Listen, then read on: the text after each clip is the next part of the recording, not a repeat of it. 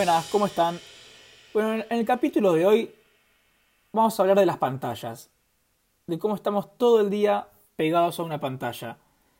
El desarrollo tecnológico nos brindó de vehículos que nos permiten recorrer una gran cantidad de distancia en cada vez menor tiempo. La velocidad para comunicarse aumentó con la creación de nuevas herramientas tecnológicas, como la computadora o los teléfonos móviles. Empresas como Facebook, Instagram, Google nos dieron la expectativa que nos ayudarían a estar más conectados, que podríamos reencontrarnos con personas que dábamos por perdidas en nuestras vidas, que la distancia ya no iba a ser un problema a la hora de relacionarse. Sin embargo, con el tiempo, es cierto que muchas de estas promesas o expectativas fueron ciertas, o se fueron cumpliendo, pero no supimos de la existencia de un lado B.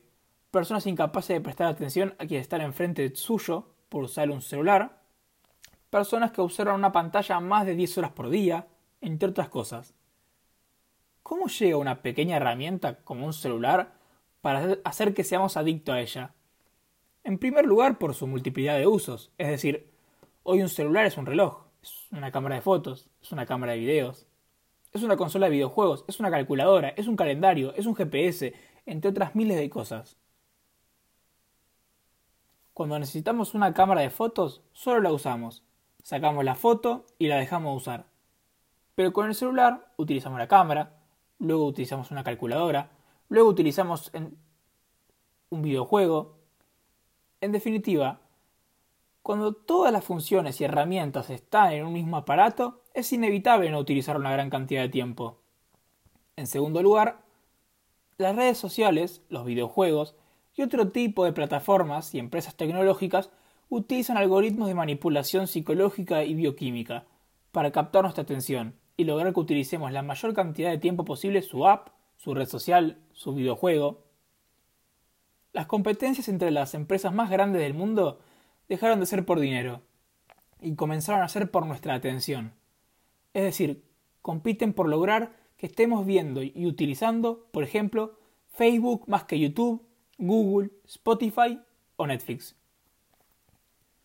Quienes manejan estas compañías descubrieron la, lógica que dice lo siguiente. Si una computadora funciona de una determinada manera, se la puede hackear si le hacemos una determinada maniobra. Si una persona funciona de una determinada manera, podemos hackearla si hacemos otra determinada cosa. En definitiva, el desarrollo científico y tecnológico logró que las personas aprendamos lo suficiente sobre nosotros mismos, al punto tal que ya somos capaces de hackearnos. Sabemos cómo funciona, por ejemplo, nuestra atención, al punto tal que sabemos que si una pantalla de un celular se muestra determinados elementos, va a ser por naturaleza inevitable para nosotros no mirar el celular. Una de las primeras estrategias de estas tecnologías está en utilizar nuestros sesgos cognitivos a su favor. Un sesgo cognitivo, para el que no lo sabe, es una interpretación errónea y sistemática de la información disponible, al punto tal que éstas nos influencian en las formas en las que pensamos, emitimos juicios y actuamos. Es decir, los diseñadores de estas tecnologías buscan influenciar y manipularnos en la forma en la que pensamos, sentimos y actuamos. Uno de los sesgos que utilizan es el sesgo de la confirmación. Este se caracteriza por darnos la tendencia a buscar información, creencias u opiniones que validen nuestra propia postura, con esto lo que se busca es la personalización de las redes y plataformas. Esto quiere decir que se muestra a cada usuario aquello que le parezca relevante. Esto hace que la tendencia a buscar elementos que validen nuestras propias opiniones se lleve a sus límites. En muchos casos nos lleva a ignorar las posturas diferentes. Las redes sociales o plataformas como Instagram, Facebook o YouTube nos muestran constantemente elementos que revaliden nuestras propias opiniones. Por ejemplo, en Google el buscador ya sabe qué es lo que vamos a querer buscar según el lugar del mundo en donde estemos y qué estuvimos haciendo o buscando previamente. Además, nos dejan a la vista videos o fotos que reflejan nuestra propia opinión. Esto, las plataformas como por ejemplo Facebook o Instagram. De esta manera vamos a tender a estar más tiempo observando elementos expuestos en las redes.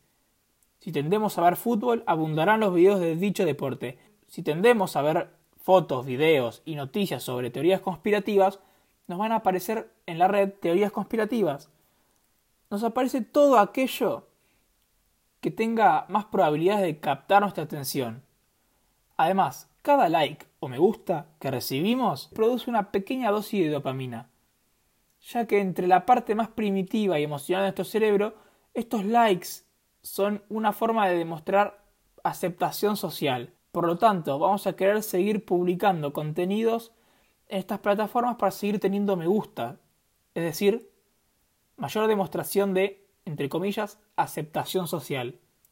En el caso de Spotify, no es casualidad que nos sugiera un listado de canciones o podcasts que sabe que nos van a gustar, o que una vez al año nos muestre las canciones más escuchadas por nosotros.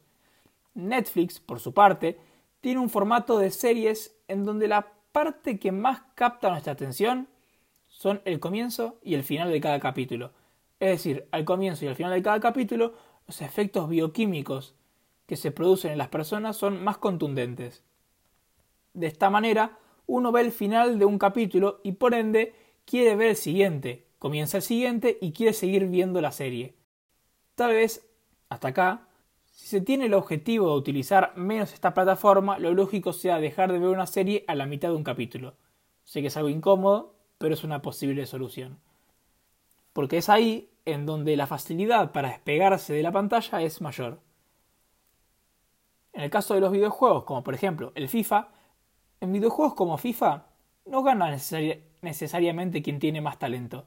Es el algoritmo del juego el que decide si el tiro va al arco o si va a ser gol o no va a ser gol. Si el pase va a ser preciso o no. Para quien no esté familiarizado con el videojuego FIFA, es un videojuego en donde podríamos decir que es un simulacro de un partido de fútbol normal, pero que uno lo controla desde un control de la PlayStation o Xbox o cualquier otro tipo de consola.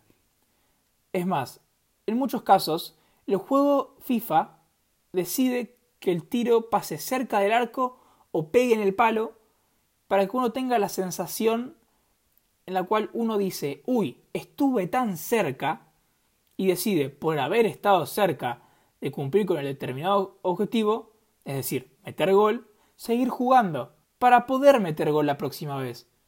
Con videojuegos como el Candy Crush, es el juego quien decide si uno va a ganar o no. El algoritmo hace que no sea lo suficientemente fácil ganar para que no nos aburra el juego, como también decide que no sea demasiado difícil ganar, para que no nos frustre, para que no dejemos de jugar por la frustración. Con esta lógica, el juego decide qué dulces o caramelos, depende de cómo lo entiendan, será los que aparezcan en la pantalla y dónde aparecerán. De esta manera deciden si vamos a ganar o no vamos a ganar. La lógica es igual para el FIFA, que cuando perdemos sea por poco. De esta forma, al creer que casi ganamos, tendremos una mayor motivación para seguir jugando. Lo mismo ocurre con los videojuegos como el Call of Duty. Aquí los jugadores se disparan y nos muestran la vida que tiene cada jugador y qué puntaje tiene cada uno. De esta manera, uno puede observar que no faltó demasiado para lograr eliminar al jugador rival o que no faltó demasiado para ganar. Por lo tanto, buscaremos volver a jugar. Además, en cada encuentro entre dos jugadores rivales, en donde comienzan a dispararse, los niveles de adrenalina en el cerebro aumentan, haciendo así más adictivo el juego. Entonces se crearon funciones en las cuales uno puede ver dónde están los oponentes en el mapa de juego, para saber dónde están, y generar así una mayor cantidad de encuentros en donde los rivales se disparen, y por ende la adrenalina aumente y por ende los niveles de adicción también. La lógica por la cual nos hacen adictos los videojuegos son en muchos casos las mismas que en los de un casino. Existen máquinas que al bajar una palanca, unas ruedas con imágenes empiezan a girar. Y si las imágenes, que son iguales en cada rueda, se alinean, se gana. Lo que muchas veces ocurre es que en estas máquinas aparecen, por ejemplo, dos de tres imágenes alineadas, de este modo uno cree que estuvo cerca de ganar, cuando en realidad la máquina decidió que perdiéramos por poco. En verdad nunca tuvimos posibilidad de ganar.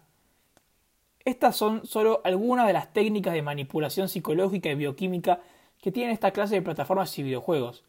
En el caso no tanto de los, de los videojuegos, sino de aquellas tecnologías de carácter social, musical o cinematográfico, lo que hace esta técnica de personalización es mostrarnos única y exclusivamente nuestra postura reflejada en la pantalla. Las implicancias de hacer clic en una publicación o enlace sobre un tema en especial es que en el futuro uno tiende a ver contenido sobre ese tema. Es más, cuando abrimos el inicio de cualquiera de estas redes sociales, no nos aparece de forma aleatoria las publicaciones de otros, sino que aparecen primero las que más probabilidades tienen de captar nuestra atención. El problema está en que si solo vemos lo que nos atrae, nuestras posturas se radicalizan. Si solo hablamos y vemos aquello que valida nuestras posturas, disminuye la práctica cotidiana en la cual convivimos con quien piensa diferente. Si no somos capaces de ver que hay otros puntos de vista sobre un mismo fenómeno, nuestra tolerancia hacia lo diferente disminuye. Cabe resaltar lo siguiente. No se nos muestra lo que sea bueno para nosotros o lo que nos guste, sino aquello que tenga más probabilidades de captar nuestra atención. El algoritmo de las redes sociales no se pregunta a sí mismo si la publicación, enlace, página o cuenta que nos está por recomendar tiene información falsa o si podría generar en nosotros mismos u otros algún tipo de problema. Simplemente nos muestra aquello que, insisto, tiene más probabilidades de captar nuestra atención. ¿Cómo hace Spotify para saber qué canciones nos gustan? ¿Cómo hacen los algoritmos para saber qué videos o fotos deberían mostrarnos en Instagram o Facebook para captar nuestra atención? ¿Cómo se sabe qué podríamos buscar en el buscador de Google, inclusive antes de que escribamos alguna palabra completa? Recopilando información. Los algoritmos de manipulación psicológica y bioquímica en general, registran todo lo que hacemos en sus plataformas, qué publicaciones vemos, cuánto tiempo estuvimos viendo una publicación en comparación con otra, qué cosas compartimos, a qué le dimos like o me gusta. Cuanto más utilicemos estas plataformas, más sabrán sobre nosotros. Cuanto más sepan sobre nosotros, sabrán aún más cómo captar nuestra atención. Cuanto más tiempo les prestemos atención, más dinero ganarán. Cuanto más dinero ganen, tendrán un gran motivo para no querer cambiar este círculo vicioso. Sería lógico preguntarse si esto es demasiada, entre comillas, maldad para ser verdad. Sin embargo, el dueño de Netflix, cuando le preguntaron sobre sus competidores, respondió lo siguiente, que sus competidores no eran HBO, tampoco Flow o Amazon. Su competencia es el sueño. Es decir, el dueño de Netflix está dispuesto a hacer algo que vaya en contra de nuestra propia salud, es decir, dormir, con tal de ganar más dinero. Aún así, la estrategia para recolectar datos entre, por ejemplo, Google y Facebook es completamente diferente. Google intenta conocerte recolectando datos a través de los clics. Dependiendo de dónde hagas clic o no, saben qué preferimos ver o no. Facebook, por su parte, recolecta datos a través de criterios más sociales o públicos. Es decir, recolecta datos, por ejemplo, a través de los me gusta o de las publicaciones compartidas. Los perfiles que tienen estas dos empresas sobre nosotros son incompletas. Facebook sabe más sobre cómo queremos presentarnos ante el mundo. Google, por su parte, sabe sobre aspectos que podríamos considerar más privados. La lógica por la cual ganan dinero es a través de la publicidad. Es decir, al pasar demasiado tiempo mirando fijo una pantalla, se hizo más efectivo para muchas empresas que las publicaciones estén en estas plataformas, ya que allí fijamos la atención de una manera más focalizada y una gran cantidad de tiempo. A ver, ¿cuánto incentivo hay para distintas empresas de poner publicaciones fuera de las pantallas del celular cuando pasamos gran parte del tiempo mirando una pequeña pantalla? Cuando miramos fuera de la pantalla, no hay garantías por parte de otra empresa de que logremos ver su cartel publicitario, pero sí hay más probabilidades de verlo en la pantalla, en la pequeña pantalla que vivimos observando. En definitiva, estas empresas que utilizan estas plataformas obtienen demasiado dinero de la publicidad. Cuanto más tiempo estemos mirando sus plataformas, menos van a querer otro tipo de empresas poner su publicidad en una pantalla. Por lo tanto, mayor es la cantidad de dinero que pueden obtener. El punto más crítico no está solo en la cantidad de tiempo dedicado a estar frente a una pantalla, sino también está en estar en un estado de irreversibilidad. ¿Qué quiere decir esto? Que los usuarios están tan involucrados en su tecnología que, aunque los competidores tal vez ofrezcan mejores servicios, no merece la pena hacer el cambio. Google, creó una amplia gama de servicios, Google Docs, Google Drive, Gmail, entre otros. Con esto, esta empresa espera que estés inmerso en servicios interconectados de su propiedad. De esta manera, intentar recibir un servicio de otra empresa implicaría una incomodidad que no se está dispuesto a atravesar, ya que se está cómodo estando utilizando servicios que están interconectados. En definitiva, en el caso de las empresas que brindan servicios, los cuales no se paga por utilizar, en vez de darle dinero por la utilización de las redes, les damos atención, tiempo e información personal. Repito esto, en vez de darles dinero por la utilización de las redes, les damos atención, tiempo e información personal. Por ende, no somos los clientes, somos un recurso explotable. En muchos casos, los árboles son considerados recursos extraíbles o explotables. Se los tala para crear, por ejemplo, muebles que luego son vendidos. Las personas pasamos de ser clientes a recursos explotables, que estas empresas pueden utilizar para explotar nuestras vulnerabilidades para extraer algo de nosotros, tiempo, atención e información. Bueno, repasemos algunas de las consecuencias negativas que tiene todo esto. En un mundo en el cual uno, al deslizar hacia un costado en apps como Tinder o escribiendo por Instagram puede conocer personas, nunca nos sentimos más solos. Se transformó en algo cotidiano el caminar por la calle y ver en una misma mesa dos o más personas utilizando el celular en lugar de interactuando. Las redes sociales nos facilitaron la comunicación con quienes están lejos, pero nos alejan de quienes están cerca. Quiero volver a repetir esta frase para que les quede en la cabeza. Las redes sociales nos facilitan la comunicación con quienes están lejos, pero nos alejan de quienes están cerca.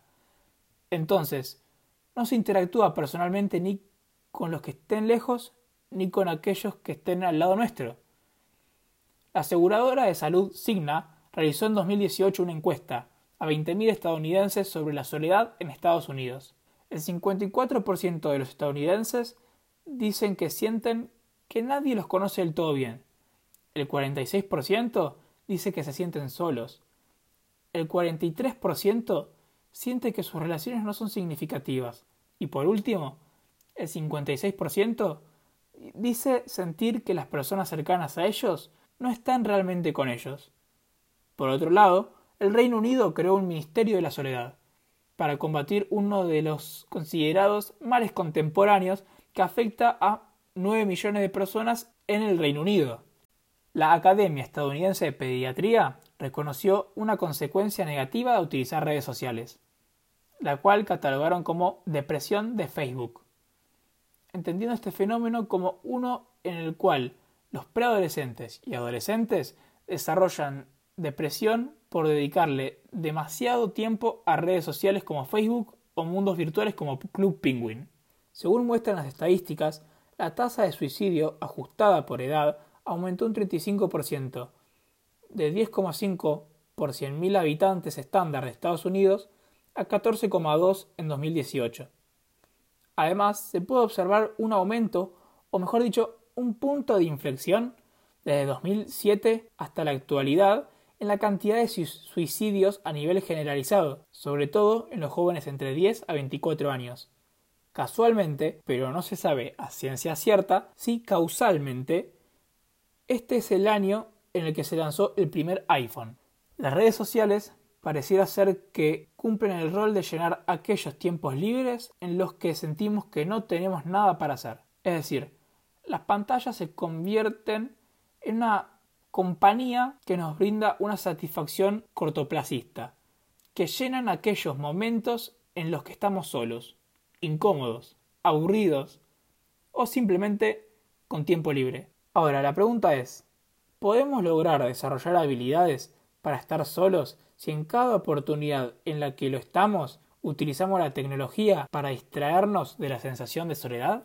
Con esta relación que muchos tenemos con las redes sociales, pareciera ser que no solo no desarrollamos habilidades, como deberíamos, para aprender a estar solos, sino que también nos escondemos en nosotros mismos, logrando así no aprender a abrirnos a otras personas, a mostrarnos vulnerables en frente de otros. Además, si no nos conectamos con quien está cerca nuestro, por comunicarnos con quien está demasiado lejos, por otro lado, podríamos preguntarnos lo siguiente, ¿cuáles son las probabilidades de que las nuevas generaciones que nacen y crían con esta tendencia, con esta relación que muchos tenemos con las redes sociales, pareciera ser que no solo no desarrollamos habilidades para aprender a estar solos, sino que en muchos casos nos escondemos en nosotros mismos. Además, si no nos conectamos con quien está cerca nuestro por comunicarnos con quien está lejos, la relación social estaría más bien carente de sentido. Por otro lado, podríamos preguntarnos lo siguiente, ¿cuáles son las probabilidades de que las nuevas generaciones puedan desarrollar efectivamente habilidades sociales como se esperaría que lo hagan? Si desde muy jóvenes nos criamos en un mundo en el cual hay una relativa cultura de falta de conexión con quien está cerca nuestro, ¿cuántas posibilidades hay de que esto no afecte a las habilidades para sociabilizar de los más jóvenes? ¿Os afecta realmente? ¿De qué manera? Bueno, quizás esta sea una de las dudas que tendremos que averiguar. Según un informe de Pew Research Center, en el año 2017, la polarización política en Estados Unidos entre 1994 y 2017 aumentó notablemente. Este es un fenómeno que se manifiesta y generaliza en todo el mundo. Los principales acusados y denominadores comunes son las redes sociales, las pantallas. Esto se debe a que éstas tienen la tendencia de aprovecharse de nuestros egos cognitivos, incluyendo el de la confirmación, el cual, recordemos, es la tendencia de las personas a buscar aquellos elementos que validen su propia postura, opinión o creencia. Como consecuencia, nuestras opiniones se radicalizan. Las redes sociales nos presentan publicaciones con el objetivo de captar nuestra atención independientemente de que éstas presenten noticias falsas o no, o generen rencor en contra de una ideología, partido o persona. Si las redes creen que quienes las usan tienen un perfil en el cual tienen la tendencia a creer en teorías conspirativas, pues van a abundar las teorías conspirativas. Voy a darles un breve ejemplo. El ejemplo de Pizzagate. Bueno, en el año 2016, en un contexto de elecciones en Estados Unidos, fue hackeado el correo electrónico de John Podesta, el gerente de campaña de Hillary Clinton. Esta es una teoría conspirativa en la cual quienes creían en ella afirmaban que dichos correos tenían mensajes en código que conectaban a funcionarios, representantes del Partido Demócrata y a diferentes restaurantes del país con una red de tráfico de personas y abuso sexual infantil. Literalmente existieron personas que intentaron y dijeron querer rescatar supuestos niños encerrados en sótanos de diferentes pizzerías, cuando en muchas de ellas ni siquiera tenían sótano. ¿Se entiende? personas intentaron rescatar niños en sótanos de pizzerías y las pizzerías ni tenían sótano. El vínculo de esto con las redes sociales está en que esta teoría conspirativa se esparció por las redes y para quienes no estaban suficientemente motivados como para hacer algo por los supuestos niños encerrados en restaurantes, se les mostraba constantemente publicaciones de todo tipo sobre el, entre comillas, vínculo entre funcionarios del Partido Demócrata, restaurantes y redes de tráfico de personas. Retomando el análisis sobre polarización, las redes sociales nos presentan aquello que varía nuestras creencias, capta nuestra atención, independientemente si esto tiene un efecto positivo o negativo. Pasar 10 horas mirando una pantalla que solo muestra un reflejo de nuestras creencias y luego salimos al mundo a convivir con personas que también piensan similar a nosotros, esto hace que cuando aparezca quien piense diferente, no estaremos acostumbrados ni capacitados, al menos no totalmente, para lidiar o dialogar con sus ideas. Quiero, ante mostrar semejante problemática, mostrar algunas posibles soluciones. En un contexto en el cual las redes sociales extraen información nuestra y aprenden sobre nosotros para mantener nuestra atención, quizás una opción sea la que propuso Yuval Noah Harari en un libro, que quiere decir básicamente conocernos a nosotros mismos más de lo que nos conocen las redes sociales. Por otro lado, también podría ser positivo conocer cómo funcionan las tecnologías que nos manipulan, para saber cómo contrarrestarlas o cómo convivir con ellas. Por ejemplo, podría resultar una buena idea o una idea interesante, en caso de querer utilizar menos tiempo el celular, eliminar las notificaciones. Cada vez que recibimos un mensaje y por ende una notificación nos avisa que efectivamente lo recibimos, una pequeña dosis de dopamina se genera en nuestro cerebro y eso nos genera una agradable sensación que deseamos volver a tener. Por ende, a mayor cantidad de notificaciones, mayor es la cantidad de veces que utilizaremos el celular. Imaginemos cuán eficiente es el efecto de la dopamina generado por las notificaciones, que muchas veces simplemente prendemos el celular y lo vemos, aunque no se nos haya enviado ninguna notificación o no nos haya llegado ningún mensaje. Quizás no sea realista creer que aquel que esté escuchando esto vaya a eliminar todas sus notificaciones. Es más, quizás no sea práctico en algún punto. Por lo tanto, se propone otra solución eliminarlas, pero parcialmente. Eliminar las notificaciones, pero parcialmente, no, totalmente. Es decir, eliminar notificaciones de algunas apps, pero no de todas. Por otro lado, muchos teléfonos celulares cuentan con aplicaciones o servicios dentro de sus teléfonos, como por ejemplo Quality Time de Android, Moment de iOS, entre otros, que te advierten cuánto tiempo prendiste la pantalla del celular, cuánto tiempo estuviste utilizándolo qué aplicaciones utilizaste más, etc. Además, te permiten poner un límite de tiempo a las aplicaciones. Por ejemplo, utilizar Instagram dos horas por día, al pasar el tiempo no puedes utilizar las redes sociales ese día. Aún así, ¿dónde está el problema con las pantallas? ¿En la cantidad de tiempo que le dedicamos o en la calidad de tiempo que le dedicamos? En el año 2016, la Academia Estadounidense de Pediatría recomendó que los jóvenes menores de 18 meses eviten el uso de las pantallas salvo las videollamadas. Los padres con hijos entre 18 a 24 meses que deseen introducirlos en el mundo digital deberán hacerlo utilizando, entre comillas, televisión de alta calidad, acompañados por adultos. Entre los 2 a 5 años de edad se recomienda limitar el uso de las pantallas hasta una hora por día, acompañados por un adulto. A partir de los 6 años se elimina el límite de una hora por día, pero se deben establecer límites, asegurando que el uso de las pantallas sea sano, que no afecte el sueño de los hijos, que no les impida hacer actividad física o realizar algún tipo de actividad social, en definitiva, que utilizar la pantalla no les impida realizar actividades esenciales para la salud. Para quien desconoce el tema y se niega a aceptar estas recomendaciones, podría resultar adecuado saber que, según un artículo de The New York Times, Bill Gates le prohibió a sus hijos utilizar teléfonos celulares hasta la adolescencia. Tim Cook, director ejecutivo de Apple, dijo que no permitiría que su sobrino utilice redes sociales. Steve Jobs no le permitía a su hijo utilizar iPads. Es decir, la persona que creó el iPad no le permite a su hijo utilizar el iPad. Las personas que crearon estas tecnologías no dejan o prefieren que sus hijos no las utilicen, al menos siendo ellos niños. Por otro lado, deberíamos dejar que los niños menores de 6 años utilicen medios digitales cuando ni los creadores de dichos medios les permiten a sus hijos utilizarlos? Las recomendaciones a seguir por la Academia Estadounidense de Pediatría son simples y los ejemplos que dan los creadores de estas tecnologías son claros. Por otro lado, en relación al posible problema de la cantidad de tiempo dedicado a las pantallas, no es un problema en sí cuánto tiempo le dediquemos a los medios digitales, siempre y cuando no produzca en nosotros una repercusión negativa, como lo podría ser nuestra salud o nuestra vida social.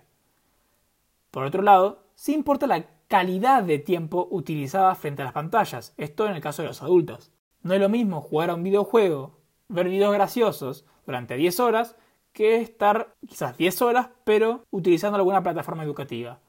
Estar poco tiempo entreteniéndose con un videojuego o con noticias que nada suman a nuestra vida, y eso podría ser un problema. Si le dedicamos 8, 10 o 12 horas por día a jugar al Minecraft, seguramente eso afecte la vida social de las personas, al igual que su salud.